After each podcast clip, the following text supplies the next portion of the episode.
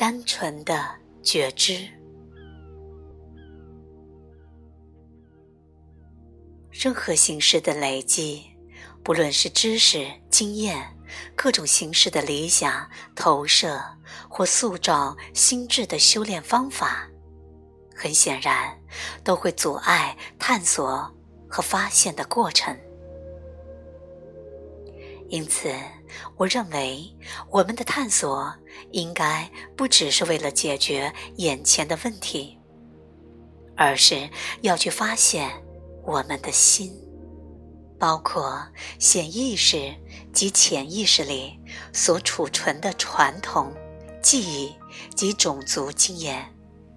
能不能将上述的这一切都放下？我认为，心若是有能力在没有压力的情况下觉知，就能办到这件事。觉知是最困难的一件事，因为我们总是卡在眼前的问题里，而且想立刻找到答案，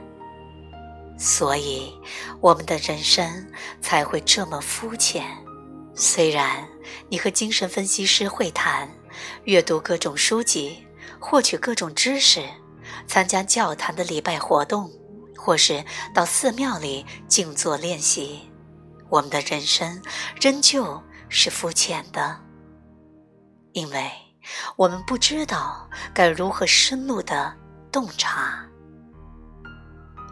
若想了解深入洞察的方式是什么？就必须去觉察我们的思想和感觉，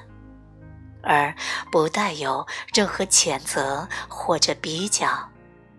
亲自去试验，你就会知道这件事有多么困难了。